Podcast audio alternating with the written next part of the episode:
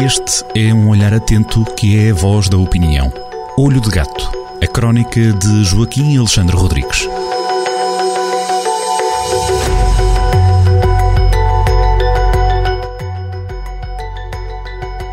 Os barcos de Bezos, Catarina e Jerónimo, o abalo das legislativas, é este o título do próximo artigo do Olho de Gato.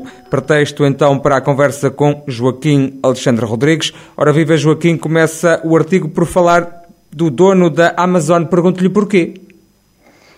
Eh, foi uma história muito curiosa que, que, tem, que apareceu esta semana, foi, foi, está a ser falada esta semana.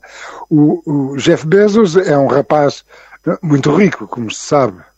Eh, eh, Farta-se de ganhar dinheiro com a Amazon e tem feito algumas aventuras, no, já foi ao espaço, e também mandou construir na, na Holanda um, barquinho, um barquinho de 127 metros de comprimento, lá no, nos estaleiros navais, em Roterdão, que agora tem um problema, que aquilo, portanto, a saída destes estaleiros para o mar, uh, uh, o barco não passa nessa saída porque há uma ponte, há uma ponte, uma ponte bem alta, mas não chega a ser, a altura da ponte não chega a ser suficiente para acomodar uh, os 40 metros de altura do, dos, dos mastros do barquinho do Sr. Bezos. Portanto, uma chatice. Vai ter que ser, uh, a ponte vai ter que ser desmantelada e depois tornar, uh, terá que ser outra vez montada. Passa ao barco, passa ao barquinho do Sr. Bezos e a seguir eh, terá que ser outra vez montada. O senhor Bezos, evidentemente, tem muito dinheiro e vai pagar tudo, mas claro, há lá um Bruana e Roterdão eh, e as pessoas estão um bocado zangadas porque aquela ponte é uma ponte histórica e as pessoas gostam muito delas, eh, têm, têm, portanto, um, muito carinho por aquela ponte. É isto. Entretanto, eh, cá entre nós, como é sabido, o, houve dois dois políticos que encomendaram nos estaleiros navais da Assembleia da República umas eleições antecipadas, o Catarina, a Catarina Martins e o Jerónimo de Sousa. E a coisa, evidentemente, não correu bem, eh, porque aquela encomenda era uma péssima ideia, estava-se mesmo a ver, e nas eleições de domingo eh, o barco do Bloco abanou por todos os lados e, e, e deitou fora borda fora 14 tripulantes, tinha 19, ficaram 5 lá dentro, a marinhar. No PCP, uh, eh, uh, eh, o trambolhão não foi tão radical, mas mesmo assim perdeu metade da equipagem e, e ainda por cima, de uma forma simbólica, como se sabe, o barco comunista, o barco comunista tinha sempre atracado assim um, um escalero, um pequeno, um pequeno barco chamado Os Verdes, tinham atracado assim desde 1983 e agora desta vez o eleitorado abanou de tal maneira ao mar que eh, o, o escalera desapareceu. É isso. É tempo também de falarmos então dessas legislativas. Já levantou aqui um pouco o, o véu. Uh, legislativas de domingo que foram ganhas. São um abanão, são, foram um abanão. É, vai ser o título. Portanto, é, o, os barcos de Bezos, Catarina e Jerónimo. Portanto, o barco de o, o, são isso já falámos. E o abanão das legislativas. Uh, Nesta, nesta altura já do campeonato, depois de, praticamente já passou uma semana, aquilo foi no domingo e já passou uma semana, as análises quantitativas já estão mais que feitas, não vale a pena estar a dizer, estar com grandes detalhes em relação a isso.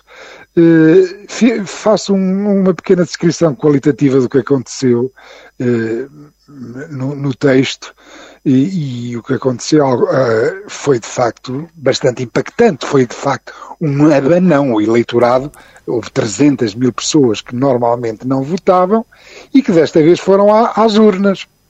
E, e, já se sabe que uh, os, quando há um movimento ele, uh, do eleitorado desta magnitude, as coisas abanam as coisas abanam. E que notas é que eh, realça para além dessa participação histórica eh, que, que, que falou? Que importa saber eh, onde é que essa gente foi votar. Haverá depois análises mais finas, mas evidentemente tudo indica que foi mesmo o Chega que, que, fez com que algumas dessas pessoas fossem votar e que já estavam a abster-se. Fica para, reflexa, para reflexão dos partidos maioritários eh, esse fenómeno. O que aconteceu fundamentalmente eh, neste abanão foi, em primeiro lugar, a maioria absoluta do, de António Costa, tira gás e espaço e afirmação à ala Pedro Nunista do PS, uma ala que aposta mais no Estado e nas causas identitárias, portanto a ala esquerda do PS perde influência, evidentemente, nos próximos quatro anos, eh, não, não vai ter grande, grande hipótese de, de protagonismo. Os dois parceiros da geringonça, os, os dois parceiros da geringonça, regressam à condição de nicho de partidos de protesto, mas também foi isso que eles quiseram. Desde, o princípio, desde as eleições de 2019 estava-se a perceber que era mesmo isso que ambos queriam. Eh, desapareceram do Parlamento dois partidos históricos. Um já vinha desde 1975, das primeiras eleições, o CDS. E outro eh, desde 1983, os Verdes, que foi, esse aí não era, verdade, não era um partido real, era um, era um heterónimo do PCP e desaparece. Depois, outra novidade, um abanão eh, decorrente de, da vontade eh, do eleitorado, é o aparecimento de muitas caras novas no, no hemiciclo, que, eh, eh especialmente na, nas bancadas do Chega, da Iniciativa Liberal, do PS também, eh, eh, alguma substituição de alguns séniores que, que, que, na elaboração das listas e, e também eh, por causa do crescimento. E, paradoxalmente, num partido que não aumentou a representação parlamentar, o PSD, também vai ter muitas caras novas. Aí, não por, por causa do, de alguma maldade do eleitorado, não foi nada disso, mas foi por causa da purga que Rui Rio fez ao, ao, aos rangelistas. E, portanto, vão aparecer muitos deputados novos. Quanto ao funcionamento da, da Assembleia da República, agora, uh, é provável que vá haver alguma mudança qualitativa. No início, de certeza absoluta, vai haver muita turbulência. Uh, com a chegada do, de 12 deputados que, que, dizem que querem abanar o sistema, que, que, que era assim que, que, que, diziam nos outdoors, são os deputados do Chega, eh, portanto, que têm alguma, algum potencial subversivo. Mas tudo isto entre aspas, porque depois vamos ver o que é que vai de facto acontecer eh, a seguir à turbulência inicial, designadamente da criação do, das eleições para, para, as para a presidência e vice-presidência do, do Parlamento e das, das comissões parlamentares. Depois disso, eh, só depois de, de, só com o tempo é que se poderá ver se de facto o Parlamento tem alguma alteração eh, qualitativa do seu funcionamento. Seria muito interessante que houvesse um consenso para o regresso dos debates quinzenais, eh, mas como, como, é evidente tudo agora dessas grandes decisões eh, estão nas mãos de António Costa, que, que é o que é o, o eh, e do Partido Socialista, só, só, só vamos, vamos ver em relação a isso. Entretanto, eh, como análise final, como análise final e talvez eh, também qualitativa, muito importante, o país aos poucos vai o país político aos poucos vai se alinhando com aquilo que se, que passa na União, que se passa na, na União Europeia. Isto é, eh, Portugal não é só receber cheques, recebe cheques, mas também recebe a influência política. Havia duas eh, famílias europeias, políticas europeias, que estavam subrepresentadas no nosso Parlamento, que, é, que era a ultradireita e os liberais. Os liberais até estão em vários governos, como é sabido. Eh, por exemplo, por exemplo governam França. E, não, nós não tínhamos, não tínhamos grupos parlamentares portugueses de, destas duas famílias europeias, passámos desde domingo a ter ultradireita e liberais. Continua a haver uma lacuna, que é os verdes.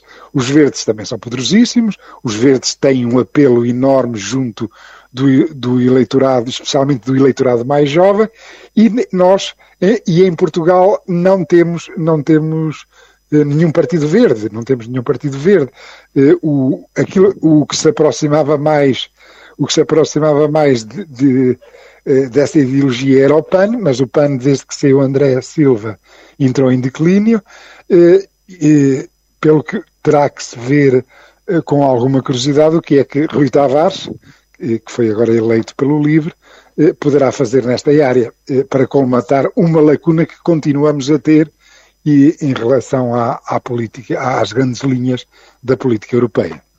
E é esta, e, e de grosso modo, é esta a análise mais objetiva que se pode fazer dos resultados do abanão do passado domingo, que deixaram as pessoas surpresas, eu, também fiquei surpreendido com a maioria absoluta do PS. Surpresa também, porque as próprias sondagens também não apontavam nesse sentido. Pergunto-lhe também, Joaquim, se ficou surpreendido com a vitória aqui do PS eh, no distrito de Viseu. É a segunda vez que o PS vence no distrito. Eh, numa vitória que também foi conseguida há uns anos, também quando o PS de José Sócrates, na altura, tinha conseguido maioria absoluta. Uh, Viseu correspondeu exatamente uh, às grandes linhas da votação nacional, não há grande diferença.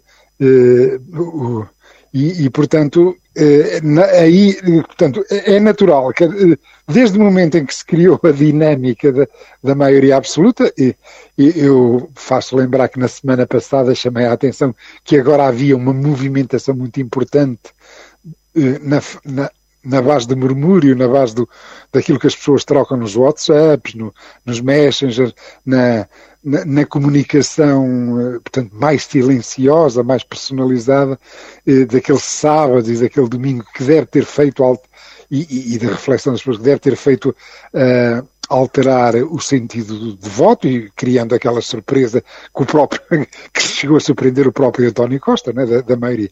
Mas em Viseu, de facto, não há, eu estive a ver eh, conselho a conselho, há pequenas diferenças, é evidente, mas globalmente, globalmente o PS segue a tendência nacional, o PSD também, eh, Uh, em alguns conselhos foi o PS, ficou o PS em primeiro, noutros ficou o PSD, globalmente o PS ficou à frente, ambos os partidos subiram, isto é, o PSD aumentou alguma coisa, o PS aumentou um bocadito mais, 4-4, chega sempre firme em terceiro lugar em todos os, em, em todos os conselhos, atenção, havendo dois, uh, no Sátão ultrapassou os 10%, e há outro, salvo Mangualde, agora posso estar a falhar, que fez 9, 9 qualquer coisa.